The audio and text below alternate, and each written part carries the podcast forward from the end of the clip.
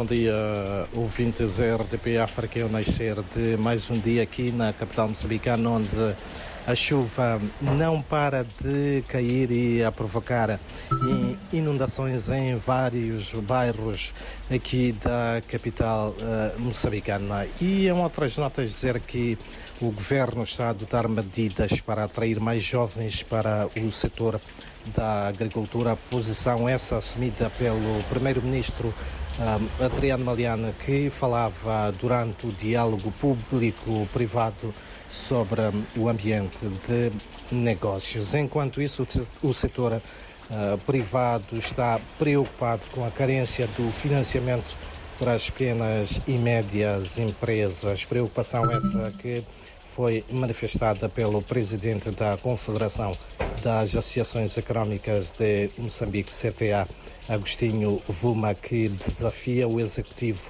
a criar novas opções de financiamento. Enquanto isso, o Ministro da Indústria e Comércio uh, de Moçambique, Silvino Moreno, desafia o setor privado a massificar a indústria no país. Este uh, governante considera que Moçambique deve trabalhar para reduzir o alto nível de importação de bens e serviços cuja capacidade existe e pode ser instalada em Moçambique. Mesmo para terminar, dizer que prossegue a visita um, de, de, uma missão de empresários chineses e macaenses uh, que estão em Moçambique para explorar oportunidades de investimentos nas mais diversas áreas.